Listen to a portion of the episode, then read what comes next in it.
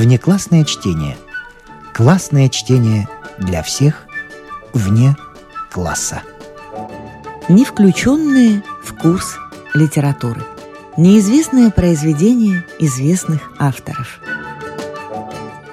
Если вы слушаете нас на ваших любимых подкаст-платформах, ставьте нам, пожалуйста, оценки и оставляйте комментарии, где это возможно. Мы все читаем, нам очень интересно ваше мнение. Михаил Булгаков. Ханский огонь.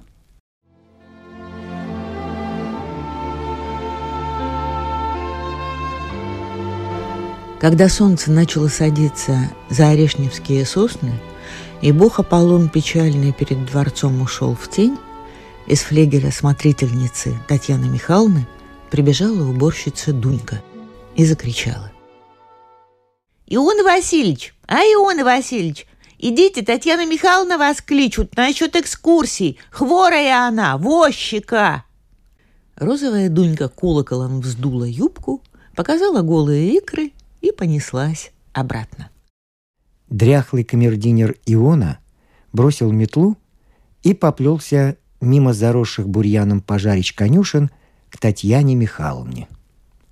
Ставни во флигеле были прикрыты, и уже в сенцах сильно пахло йодом и камфорным маслом. Иона потыкался в полутьме и вошел на тихий стон – на кровати во мгле смутно виднелась кошка Мумка и белые заячьи с громадными ушами, а в нем страдальческий глаз. «Аль зубы!» — сострадательно прошамкал Иона. «Зубы!» — вздохнула белая. у, -у вот она история!» — пособолезновал Иона. «Беда! Тот-то Цезарь Воет, воет. Я говорю, чего, дурак, воешь среди бела дня? А? Ведь это к покойнику. Так ли я говорю? Молчи, дурак, на свою голову воешь. Куриный помет нужно прикладывать к щеке, как рукой снимет. Иона, Иона Васильевич, слабо сказала Татьяна Михайловна.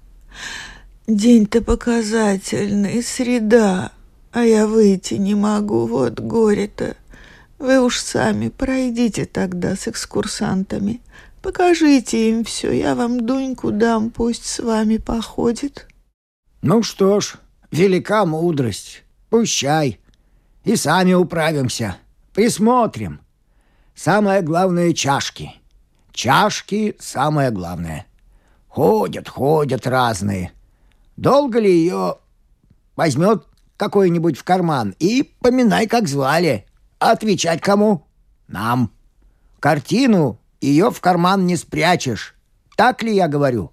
Дуняша с вами пойдет, сзади присмотрит. А если объяснений будут спрашивать, скажите, смотрительница заболела. Ладно, ладно. А вы пометом. Доктора у них сейчас рвать, щеку резать. Одному так-то вот вырвали, Федору Орешневскому. А он возьми, да и умри. Это вас еще когда не было. У него тоже собака выла во дворе. Татьяна Михайловна коротко простонала и сказала, «Идите, идите, Иона Васильевич, а то, может, кто-нибудь и приехал уже».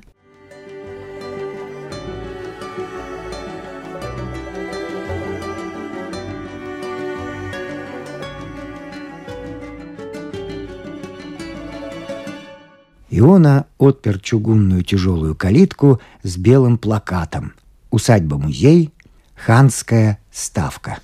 Осмотр по средам, пятницам и воскресеньям от шести до восьми часов вечера. И в половине седьмого из Москвы на дачном поезде приехали экскурсанты. Во-первых, целая группа молодых смеющихся людей, человек в двадцать. Были среди них подростки в рубашках хаки, были девушки без шляп, кто в белой матросской блузке, кто в пестрой кофте, были в сандалиях на босу ногу, в черных стоптанных туфлях, юноши в тупоносых высоких сапогах. И вот среди молодых оказался немолодой, лет сорока, сразу поразивший Иону. Человек был совершенно голый, если не считать коротеньких бледно-кофейных штанишек, не доходивших до колен и перетянутых на животе ремнем с бляхой первое реальное училище. Да еще пенсне на носу, склеенное фиолетовым сургучом. Коричневая застарелая сыпь покрывала сутуловатую спину голого человека, а ноги у него были разные. Правая толще левой, и обе разрисованы на голенях узловатыми венами.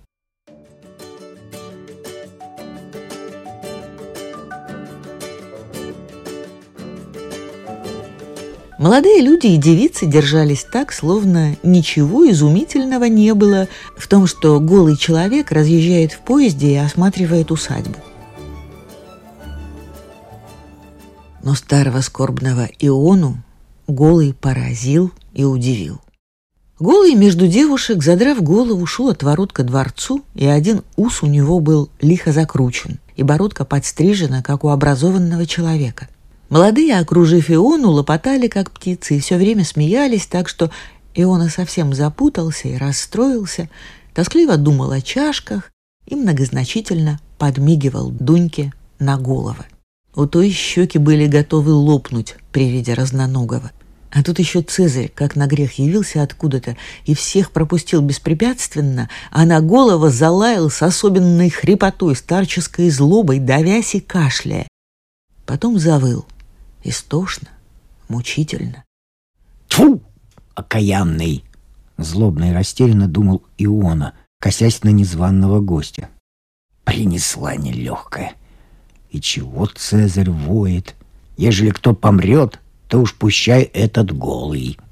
Пришлось ему Цезаря съездить по ребрам ключами, потому что вслед за толпой шли отдельно пятеро хороших посетителей.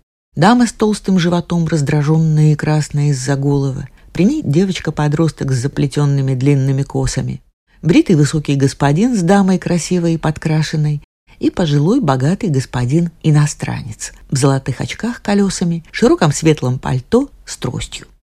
Цезарь с головы перекинулся на хороших посетителей и с тоской в мутных старческих глазах сперва залаял на зеленый зонтик дамы, а потом взвыл на иностранца так, что тот побледнел, попятился и проворчал что-то на неизвестном никому языке. Иона не вытерпел и так угостил Цезаря, что тот оборвал вой, заскулил и пропал.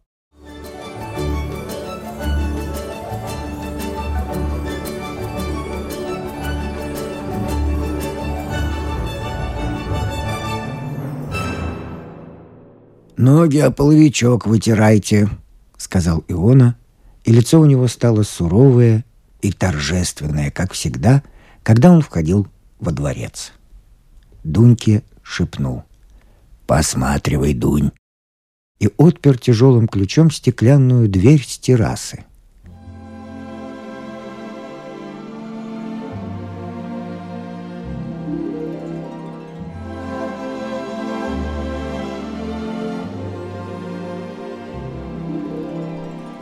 Белые боги на балюстраде приветливо посмотрели на гостей. Те стали подниматься по белой лестнице, усланной малиновым ковром – притянутым золотыми прутьями. Голый оказался впереди всех, рядом с Ионой, и шел гордо попирая босыми ступнями пушистые ступени. Вечерний свет, смягченный тонкими белыми шторами, сочился сверху через большие стекла за колоннами. На верхней площадке экскурсанты, повернувшись, увидали пройденный провал лестницы и балюстраду с белыми статуями, и белые простенки с черными полотнами портретов – резную люстру, грозящую с тонкой нити сорваться в провал. Высоко, улетая куда-то, велись и розовели амуры.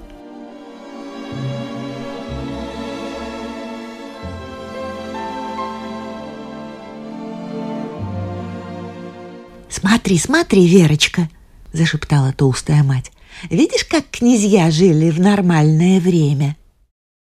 Иона стоял в сторонке, и гордость мерцала у него на бритом сморщенном лице тихо, по-вечернему. Голый поправил пенсны на носу, осмотрелся и сказал. «Растрелли строил. Это, несомненно, восемнадцатый век». «Какой, какой Растрелли?» — отозвался Иона, тихонько кашлянув. «Строил князь Антон Иоаннович, царствие ему небесное, полтораста лет назад. Пра-пра-прадед нынешнего князя. Вот как. Он вздохнул. Все повернулись к Ионе. «Вы не понимаете, очевидно», — ответил Гулый. «При Антоне Иоановиче, это верно, но ведь архитектор-то Растрелли был.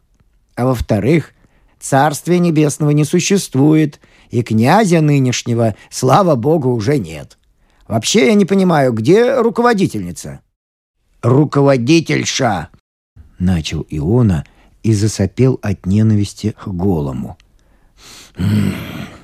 «Руководительша с зубами лежит, помирает. К утру кончится. А насчет царствия этого верно, да. Для кое-кого его и нету. В небесное царствие в срамном виде без штанов не войдешь. Так ли я говорю?» Молодые захохотали все сразу с треском. Голый заморгал глазами, оттопырил губы. «Однако я вам скажу, ваша симпатия к Царству Небесному и к князьям довольно странны в теперешнее время. И мне кажется...» «Бросьте, товарищ Антонов!» примирительно сказал в толпе девичий голос. «Семен Иванович, оставь, пускай!» прогудел срывающийся бас.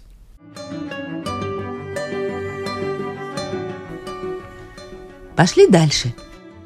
Свет последней зари падал сквозь сетку плюща, затянувшего стеклянную дверь на террасу с белыми вазами.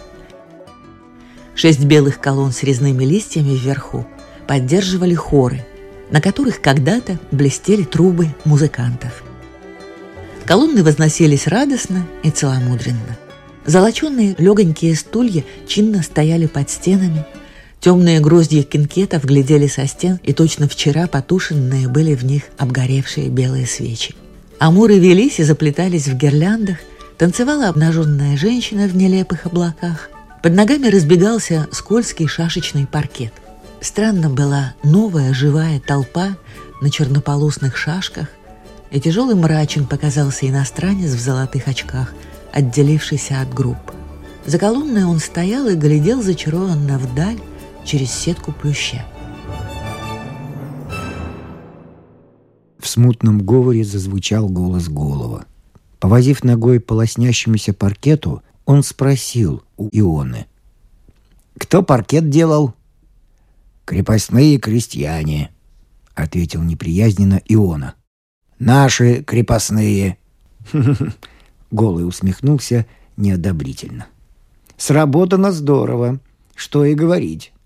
Видно, долго народ гнул спину, выпиливая эти штучки, чтоб потом тунеядцы на них ногами шаркали. Онегины, трень-брень.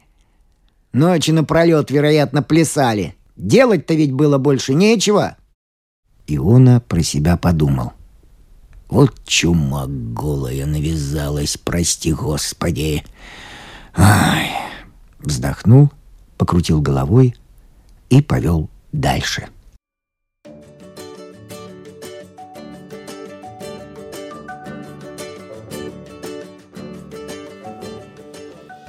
Стены исчезли под темными полотнами в потускневших золотых рамах. Екатерина II в горностае с диадемой на взбитых белых волосах, с насурмленными бровями, смотрела во всю стену из-под тяжелой громадной короны. Ее пальцы, остроконечные и тонкие, лежали на ручке кресла. Юный курносый с четырехугольными звездами на груди красовался на масляном полотне напротив – и с ненавистью глядел на свою мать.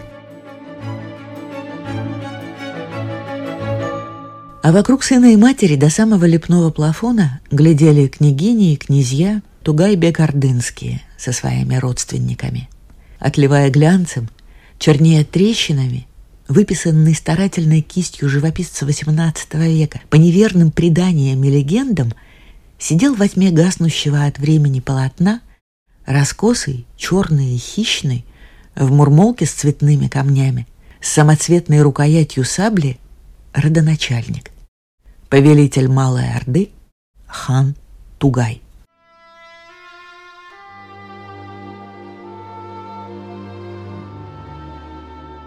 За полтысячи лет смотрел со стен род князей Тугайбегов. Род знатный, лихой, полный княжеских, ханских и царских кровей. Тускнее пятнами с полотен вставала история рода с пятнами то боевой славы, то позора, любви, ненависти, порока и разврата.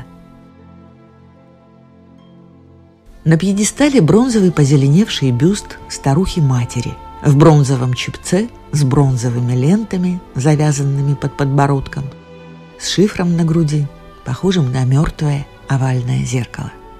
Сухой рот запал, нос заострился. Неистощимая в развратной выдумке, носившая всю жизнь две славы – ослепительной красавицы и жуткой миссалины.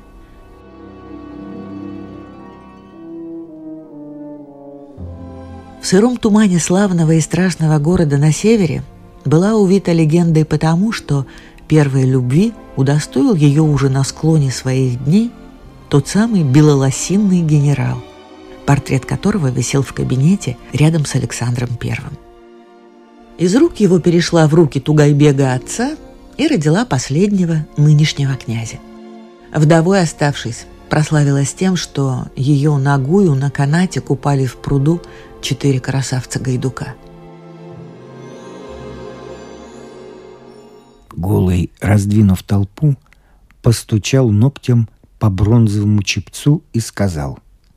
«Вот, товарищи, замечательная особа. Знаменитая развратница первой половины XIX века». Дама с животом побагровела, взяла девочку за руку и быстро отвела ее в сторону. «Это бог знает, что такое», Верочка, смотри, какие портреты предков. «Любовница Николая Палкина», — продолжал Голый, поправляя пенсне. «О ней даже в романах писали некоторые буржуазные писатели. А тут что она в имении вытворяла? У, -у, -у уму непостижимо. Ни одного не было смазливого парня, на которого она не обратила бы благосклонного внимания. Афинские ночи устраивала». Иона перекосил рот, глаза его налились мутной влагой, и руки затряслись. Он что-то хотел молвить, но ничего не молвил. Лишь два раза глубоко набрал воздуху. Все с любопытством смотрели то на всезнающего голова, то на бронзовую старуху. Подкрашенная дама обошла бюст кругом и даже важный иностранец, хоть и не понимавший русских слов, вперил в спину голова тяжелый взгляд и долго его не отрывал.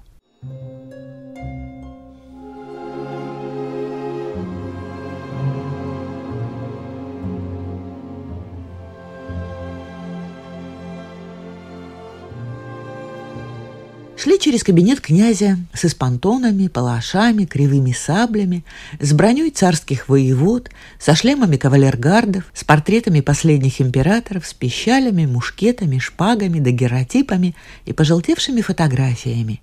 Группами кавалергардского, где служили старшие тугайбеги, и конного, где служили младшие – со снимками скаковых лошадей тугайбековских конюшен, со шкафами, полными тяжелых старых книг.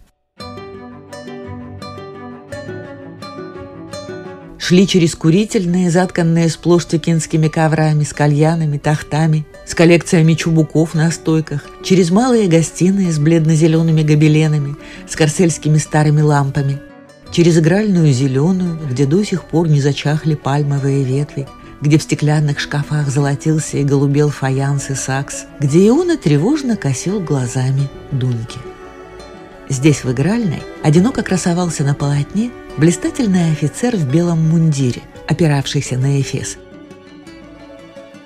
Дама с животом посмотрела на каску с шестиугольной звездой, на раструбы перчаток, на черные стрелами вверх подкрученные усы и спросила у Ионы.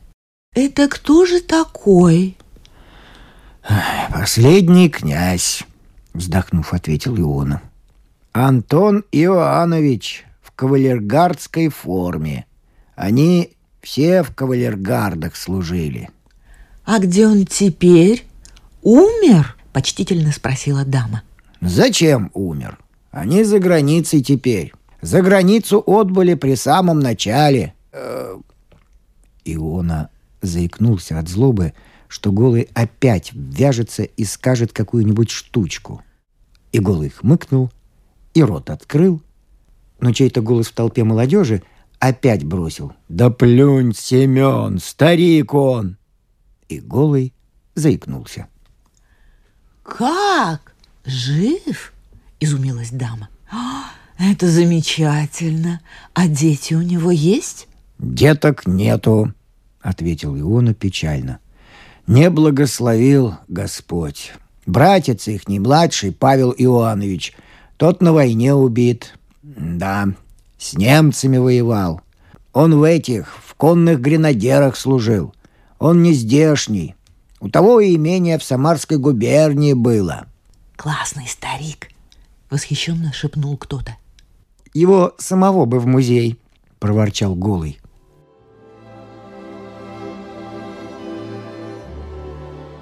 Пришли в шатер. Розовый шелк звездой расходился вверху и плыл со стен волнами. Розовый ковер глушил всякий звук. В нише из розового тюля стояла двуспальная резная кровать. Как будто недавно еще, в эту ночь, спали на ней два тела. Жилым все казалось в шатре – и зеркало в раме серебряных листьев, альбом на столике в костяном переплете, и портрет последней княгини на мольберте, княгини юной, княгини в розовом. Лампа, граненые флаконы, карточки в светлых рамах. Брошенная подушка казалась живой. Раз триста уже водил Иона экскурсантов в спальню Тугайбегов и каждый раз испытывал боль, обиду и стеснение сердца, когда проходила вереница чужих ног по коврам, когда чужие глаза равнодушно шарили по постели. Срам.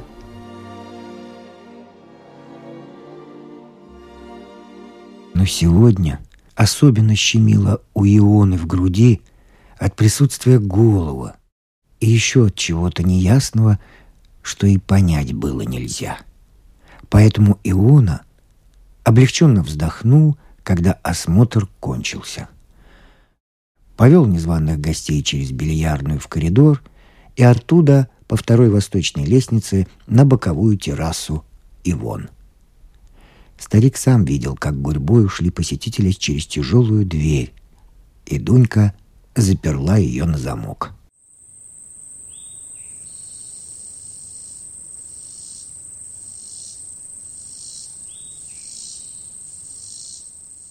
Вечер настал, и родились вечерние звуки. Где-то под Орешневым засвистали пастухи на дудках, за прудами звякали тонкие колокольцы, гнали коров. Вечером вдали пророкотало несколько раз на учебной стрельбе в красноармейских лагерях.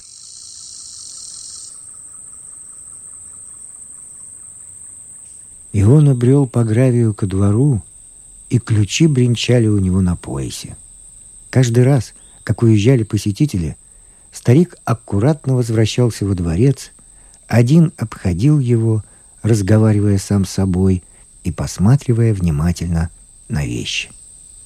После этого наступал покой, и до сумерек можно было сидеть на крылечке сторожевого домика, курить и думать о разных старческих разностях. Вечер был подходящий для этого. Светлый и теплый. Но вот покоя на душе у Ионы, как назло, не было. Вероятно, потому, что расстроил и взбудоражил Иону голый. Иона, ворча что-то, вступил на террасу, хмуро оглянулся, прогремел ключом и вошел. Мягко шаркая по ковру, он поднялся по лестнице. На площадке у входа в бальный зал он остановился и побледнел. Во дворце были шаги. Они послышались со стороны бильярдной, прошли баскетную, потом стихли. Сердце у старика остановилось на секунду. Ему показалось, что он умрет. Потом сердце забилось часто-часто, в перебой с шагами. Кто-то шел к Ионе. В этом не было сомнения. Твердыми шагами. И паркет скрипел уже в кабинете. «Воры! Беда!» — мелькнуло в голове у старика. «Вот оно! Вещее! Чуяло! Беда!» Иона судорожно вздохнул, в ужасе оглянулся, не зная, что делать, куда бежать. Кричать? Беда! Беда!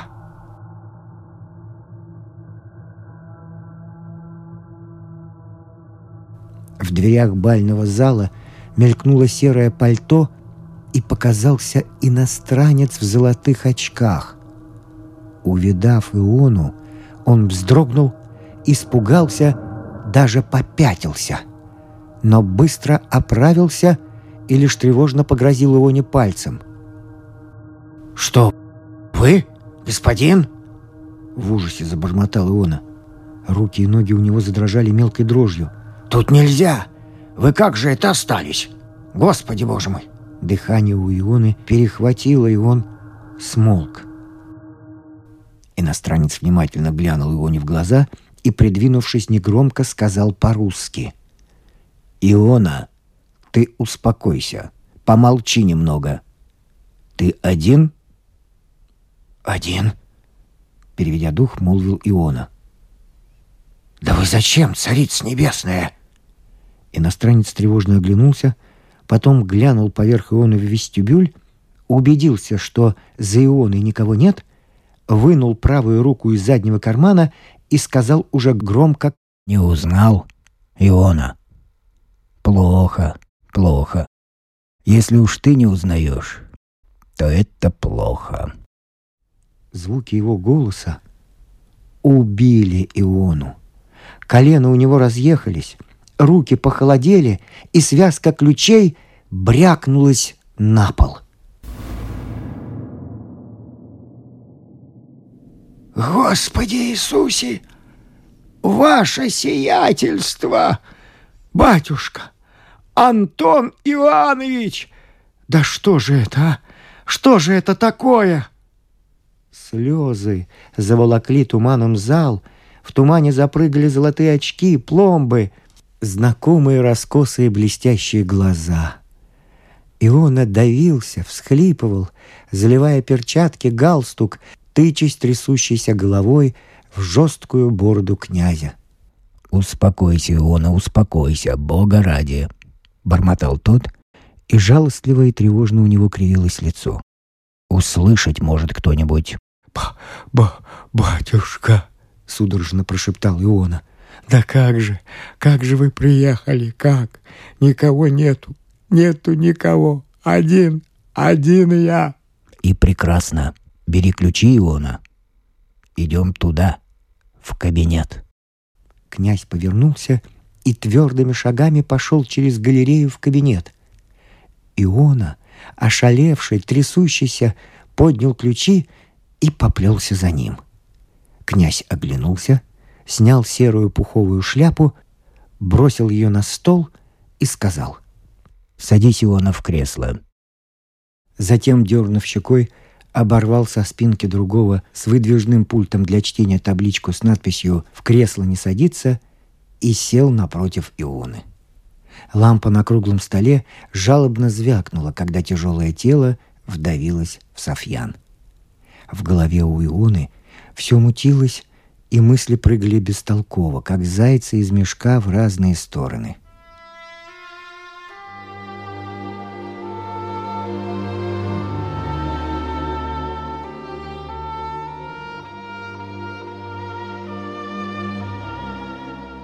«Ах, как ты подряхлела, Лона! Боже! Да чего ты старенький!» — заговорил князь, волнуясь. Но я счастлив, что все же застал тебя в живых. Я, признаться, думал, что уж не увижу. Думал, что тебя тут уморили.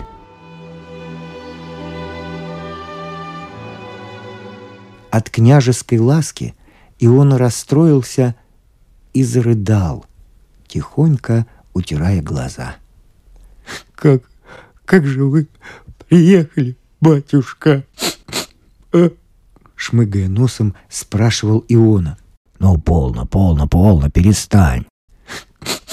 Как же это я не узнал вас, старый хрен? Глаза у меня слепнут. Как же это вернулись вы, батюшка? Очки-то-то вот у вас, очки, вот главное, и бородка. И как же вы вошли, что я не заметил?» Тугайбек вынул из жилетного кармана ключ и показал его Ионе. «Через малую веранду из парка, друг мой. Когда вся эта сволочь уехала, я и вернулся. А очки Князь снял их. Очки здесь уже на границе надел. Они с простыми стеклами. «Княгинюшка-то, господи! Княгинюшка с вами, что ли?» Лицо у князя мгновенно постарело. «Умерла, княгиня. Умерла в прошлом году», — ответил он и задергал ртом. «В Париже умерла» от воспаления легких. Так и не повидала родного гнезда. Но все время его вспоминала. Очень вспоминала. И строго наказывала, чтобы я тебя поцеловал, если увижу. Она твердо верила, что мы увидимся. Все Богу молилась. Видишь, Бог и привел. Князь приподнялся, обнял Иону, и поцеловал его в мокрую щеку. Иона, заливая слезами, закрестился на шкафы с книгами, на Александра Первого, на окно, где на самом донышке таял закат. «Царствие небесное!» — дрожащим голосом пробормотал он.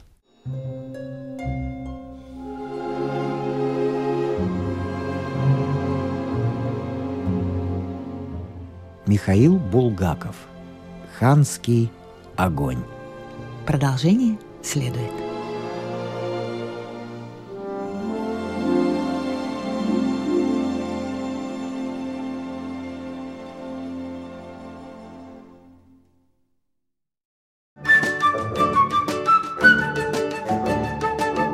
Внеклассное чтение. Классное чтение для всех вне класса.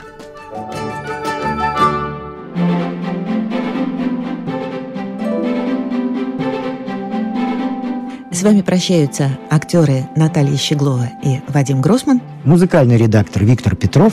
Слушайте нас в Spotify, на платформах CastBox, Яндекс Музыка, Apple Podcast и других. Самых маленьких слушателей мы приглашаем побывать в гостях у книжки. Подкаст Латвийского радио 4.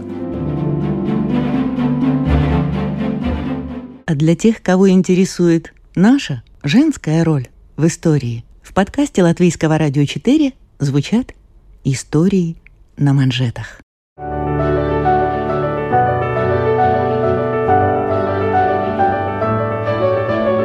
О знаменитых дамах своего да и нашего времени, о тех, чья жизнь стала отражением эпохи, об участницах или свидетельницах поворотных моментов в истории человечества, истории на манжетах – этот и другие подкасты Латвийского радио 4 вы найдете в Spotify, а также на платформах CastBox, Яндекс.Музыка, Apple Podcast и других.